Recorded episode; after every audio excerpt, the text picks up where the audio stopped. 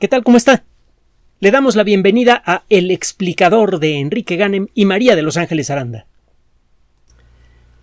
La ciencia parece tener la posibilidad de enfrentar prácticamente cualquier problema. Obtener energía del átomo, descubrir el origen del universo, curar enfermedades que antes eran absolutamente intocables. Pero cuando nos enfrentamos a los problemas más graves que tenemos, que son los causados por nuestra propia mano, la ciencia parece no tener nada que decir. No se me espante. El poder intelectual de la ciencia, desde luego que sí puede ayudarnos de manera muy importante a resolver problemas sociales. Las ciencias sociales en las últimas décadas han avanzado en forma espectacular aunque su avance no siempre es patente, visible, pero ciertamente se han conseguido grandes cosas y se ha desarrollado mucha tecnología. Por ejemplo, el poder construir una batería de pruebas que permitan decidir cuándo una persona es lo suficientemente estable como para poder manejar un autobús o un jet comercial con pasajeros, es una tecnología que antes se antojaba imposible de conseguir. Y en la actualidad existen baterías de pruebas relativamente simples, de hecho simples para quien, sabe aplicar la tecnología, que permiten eh, separar prácticamente a cualquier persona potencialmente peligrosa de un volante o de un timón. Es posible, gracias al desarrollo de la tecnología moderna, empezar a identificar una serie de patrones de comportamiento socialmente nocivo que por mucho tiempo parecía intocable. Tenga usted el caso de la personalidad narcisista. Es un trastorno de personalidad que puede llegar a ser en algunos casos muy severo y puede producir un daño social brutal. En la actualidad, la Organización Mundial de la Salud, que obviamente depende directamente de la ONU, cuenta con una descripción precisa, con un manual de lo que es la personalidad narcisista. Y ofrece una serie de elementos que hacen fácil reconocerla. Y ofrece también algunas estrategias para enfrentarla. Eh, por ejemplo, eh, si usted encuentra una persona, eh, llega usted a un nuevo ambiente y encuentra con una persona extraordinariamente encantadora, agradable, amigable, pero que empieza a hablar mal de otra persona a sus espaldas, ese es un síntoma de que esa persona es narcisista y que en realidad es eh, una persona mentirosa y destructiva, pocas palabras. En la lista de problemas sociales que ahora pueden ser explorados con la ayuda de la nueva tecnología es cada vez más grande. Y gracias a esto estamos empezando a descubrir, o cuando menos a ponerle nombre, a una larga serie de circunstancias que están afectando la vida social y nuestra relación con el ecosistema. Y es gracias a la objetividad que comienzan a otorgarnos las ciencias sociales que empezamos a descubrir cuál es el camino para resolver esos graves problemas que amenazan nuestra supervivencia. Es claro que no podemos sobrevivir sin ecosistema. Es claro que lo estamos destruyendo a ritmo acelerado.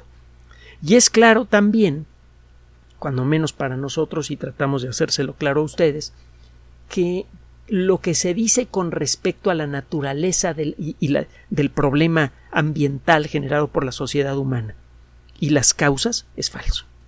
Todo el rollo del calentamiento global antropogénico presenta datos ciertos y otros datos no tan ciertos mezclados y que la pasta resultante se utiliza para justificar una serie de medidas coercitivas que pretenden hacer, por ejemplo, que países que apenas están empezando a asomar la cabeza en términos económicos como México renuncie a alguna de sus principales fuentes de riqueza como, la, como el petróleo. mire, para no meternos en más rollos, vamos a hablar de lo que vamos a hablar el día de hoy. Vamos a revelar los resultados de dos trabajos que señalan las verdaderas causas de algunos de los problemas ambientales más graves que tenemos, incluso el de las emisiones de dióxido de carbono. El primero tiene que ver con la destrucción de grandes áreas selváticas en el mundo. Este trabajo, en particular, fue realizado en, la selva amazónica y en buena medida es consecuencia de la labor de Judson Ferreira Valentim, con M al final, que es un eh, investigador que se dedica al estudio de suelos, es un edafólogo que trabaja para la Agencia de Investigación eh, eh, Gubernamental de Brasil, que se dedica a la, a la agricultura. Por sus siglas se conoce como la Embrapa. Si usted pone Embrapa Valentim con M al final va a encontrar el estudio. Resulta que un seguimiento detallado, apoyado con imágenes satelitales, apoyado con levantamientos estadísticos en, sitios diferentes del Amazonas, etc., y técnicas estadísticas, le pone números a algo que venimos sospechando desde hace mucho tiempo, los interesados en la biología, en la ecología, etc. Y es que el ritmo de deforestación en el Amazonas es particularmente acelerado en las zonas más pobres. La causa de la deforestación en el Amazonas es las causas son muchas y vienen de fuentes muy diferentes. Por ejemplo, los grandes desarrolladores de, terrenos que llegan con un montón de dinero, arrasan con la selva y construyen edificios. Construyen incluso nuevas ciudades. Eso ciertamente le está haciendo un daño tremendo a, esa región. Pero y existen otros otras entidades, otros agentes diferentes que están produciendo destrucción de distinta forma. Por ejemplo, eh, los gambusinos que buscan oro, por ejemplo, eh, eh, la, industria petrolera, el establecimiento de grandes parques industriales. Cada uno de esos agentes nivela grandes territorios y además produce contaminación en los lugares que ha desarrollado, vaya término engañoso, eh, como consecuencia de sus actividades. Si alguien llega, tumba selva, pone una fábrica y no solamente mató plantas, se pone a contaminar.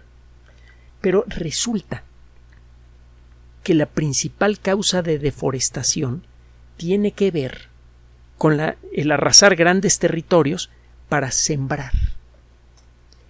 La selva amazónica, al igual que todas las selvas lluviosas del mundo, es sorprendentemente pobre. Los suelos de las selvas tienden a ser muy pobres.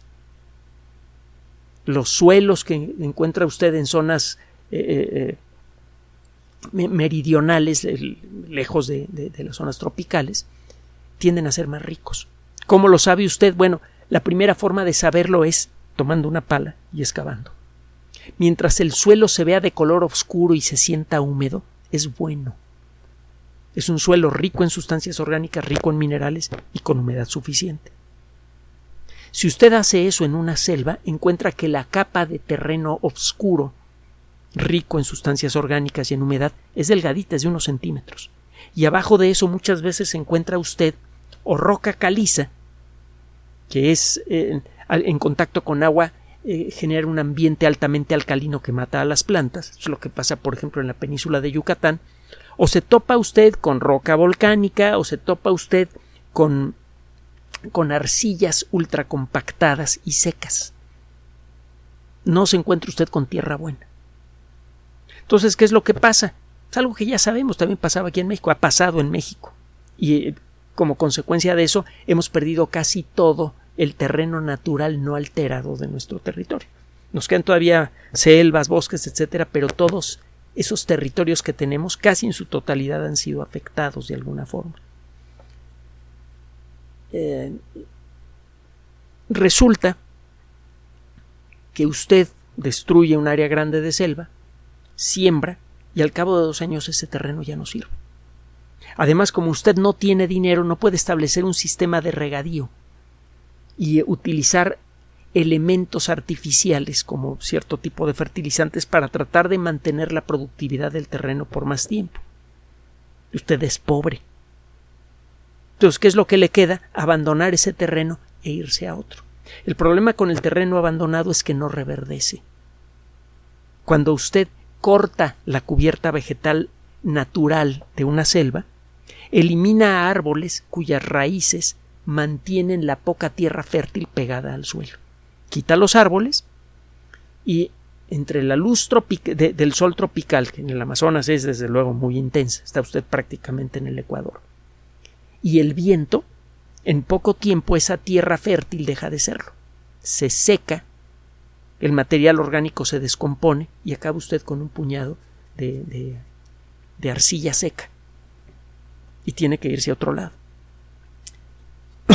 bueno, resulta que estas prácticas que también involucran al pastoreo, el, crear ranchos para la producción agrícola artesanal y, el, manejo de, de animales de rancho, pero también en forma artesanal,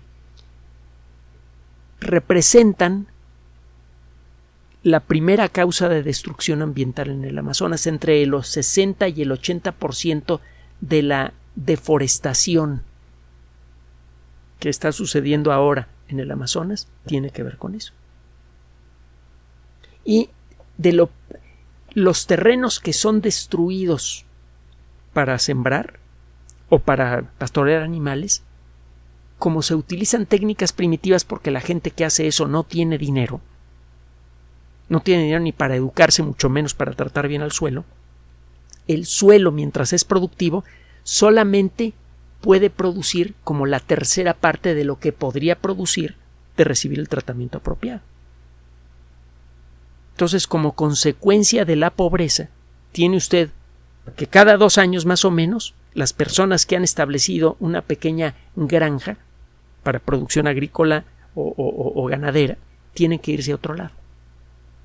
Y cuando se van a otro lado, la productividad del terreno, que cuando mucho le dura dos años, es baja porque no cuenta con las técnicas para aumentar la productividad. Esas mismas técnicas pueden conservar el terreno productivo por mucho más tiempo. Entonces, en suma, ¿cuál es la causa principal de la destrucción ambiental en eh, Brasil? La pobreza. Punto número uno. Segunda nota. Este, esta segunda nota es consecuencia de un trabajo eh, realizado, eh, presentado eh, hace una semana, semana y media, por una organización que se llama Oxfam International, o XFAM. Uno de los autores es Mac Lawson, L-A-W-S-O-N. Este trabajo se llama algo así como Climate Equality, a Planet for the 99%, es decir, igualdad climática, un planeta para el 99%. ¿Qué es esto del 99%? Bueno, resulta que a la hora de ponerse a estudiar con la mayor seriedad posible cuáles son las fuentes de emisión directa e indirecta de dióxido de carbono y otros gases de efecto invernadero, escuche usted con atención para ver cómo está el rollo de México. Eh, el 1% de la población mundial, es decir, un total de 77 millones de personas, es responsable por el 16% de las emisiones relacionadas con su consumo.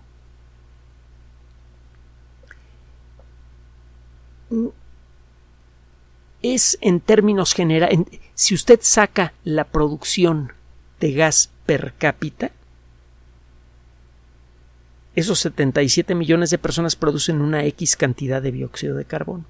Bueno, si usted toma a las dos terceras partes más pobres del planeta que involucran a 5.111 millones de personas, encuentra usted que ellos son responsables por el 66% de las emisiones de gases de efecto invernadero. Solo que cuando hace usted el cálculo por cabeza, resulta que las personas que pertenecen al 1% más rico del mundo, es responsable per cápita, por cabeza, por la misma cantidad de dióxido de carbono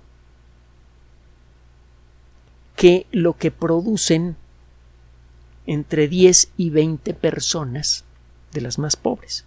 Puesto de otra manera, el 1% más rico de la población emite tanto dióxido de carbono como grupo, como lo que emiten las dos terceras partes más pobres del planeta en su conjunto, que es un grupo vastísima, eh, mucho más grande.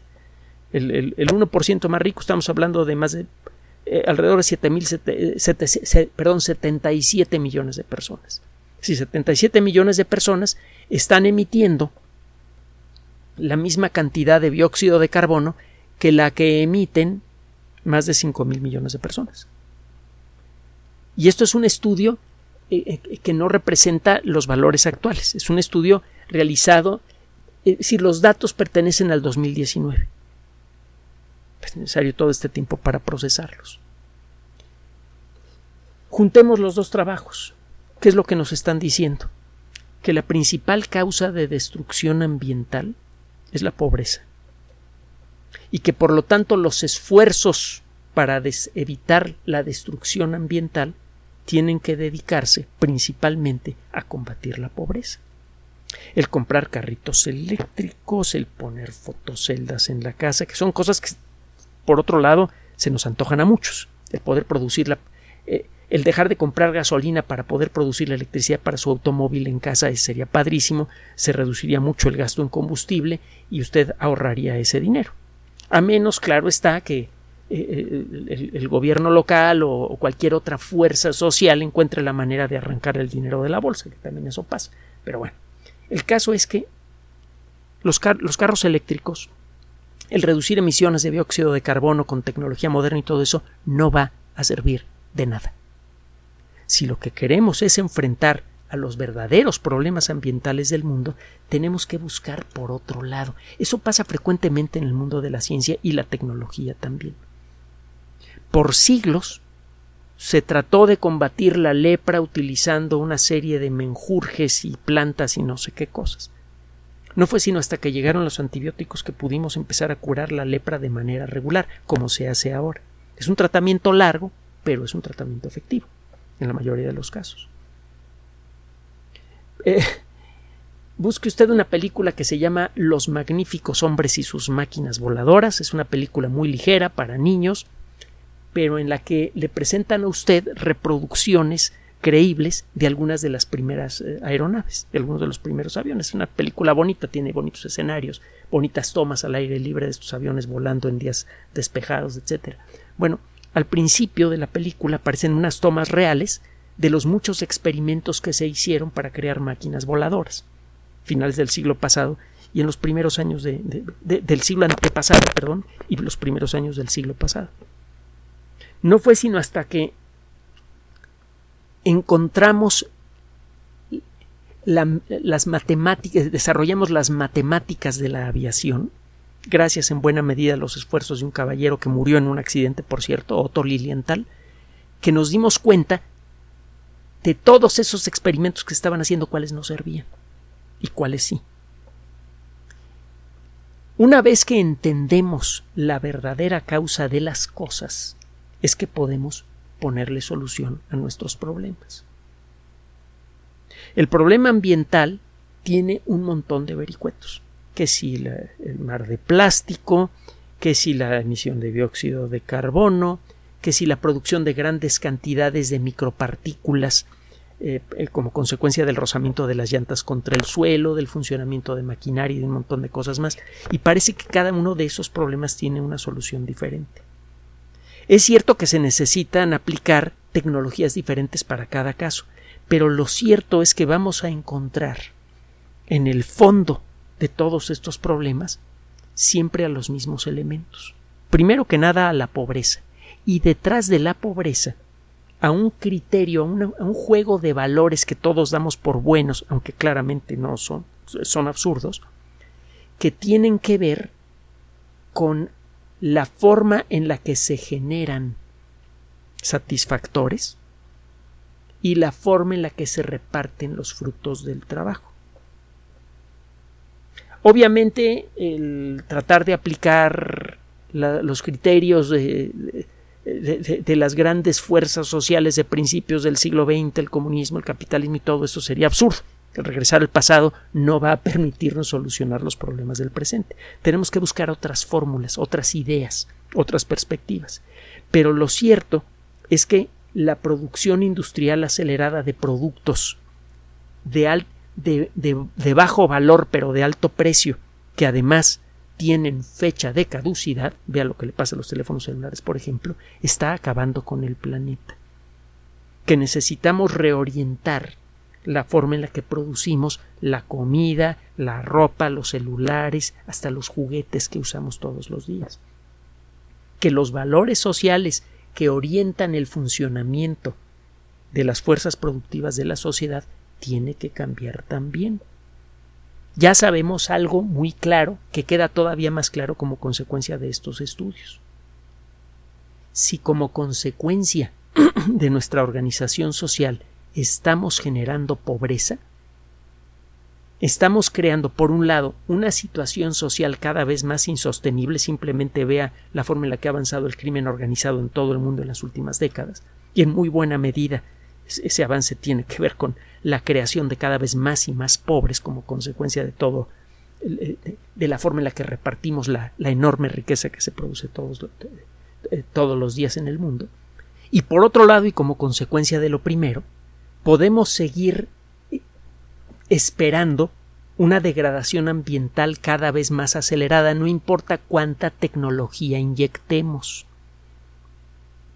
Necesitamos urgentemente, lo hemos dicho en muchas ocasiones, de una tecnología social como la que soñó Isaac Asimov en una serie extraordinaria de novelas de ciencia ficción que se conoce como la trilogía Fundación, de la que hemos hablado en muchas ocasiones. Hay una tecnología conocida como psicohistoria, desarrollada por un personaje legendario, Harry Seldon, que permite anticipar momentos cruciales en el desarrollo de una sociedad. Y gracias a esto, el fantasma electrónico de Harry Seldon cada cierto tiempo se aparece para dar indicaciones sobre lo que se debe hacer para corregir el rumbo cuando la sociedad humana llega a crisis que él pudo prever mucho tiempo antes. Quién sabe si alguna vez vamos a poder desarrollar una psicohistoria, pero ciertamente cada vez entendemos mejor las fuerzas que gobiernan el funcionamiento de las sociedades. Por mucho tiempo hemos considerado colectivamente que la pobreza es injusta y que debería ser intolerable. Ahora empezamos a encontrar un motivo más para esta perspectiva. En la medida en la que crece la pobreza, crecen las fuerzas que son capaces de destruir a la sociedad por muchos caminos diferentes. Por un lado, crece la informalidad y el crimen organizado, que se vuelve cada vez más organizado y más peligroso, y por otro lado, crece la degradación ambiental de manera inevitable. El camino para crear una mejor relación con el medio ambiente consiste en crear una sociedad más madura, más adulta y más decente consigo misma. En cierto modo es una buena noticia, porque eso significa que si vamos a sobrevivir a nuestro propio desastre ambiental, es porque vamos a lograr crear por fin, por primera vez en nuestra historia, una sociedad que trate con la mínima decencia a todos sus integrantes. Gracias por su atención. Además de nuestro sitio electrónico www.alexplicador.net, por sugerencia suya tenemos abierto un espacio en Patreon, el explicador Enrique Ganem, y en PayPal, el explicador patrocinio por los que gracias a su apoyo sostenemos este espacio. Puede usted descargar gratuitamente estos audios en formato MP3 en Spotify y en iTunes como El Explicador sitio oficial y en SoundCloud como El Explicador y con formato de video en YouTube en El Explicador sitio oficial. Recuerde nuestras redes sociales de siempre, Twitter Enrique-Ganem y en Facebook Enrique Ganem sitio oficial, El Explicador y los grupos que usted ya conoce. Finalmente, el explicador siempre somos María de Los Ángeles Aranda y Enrique Ganem. Gracias.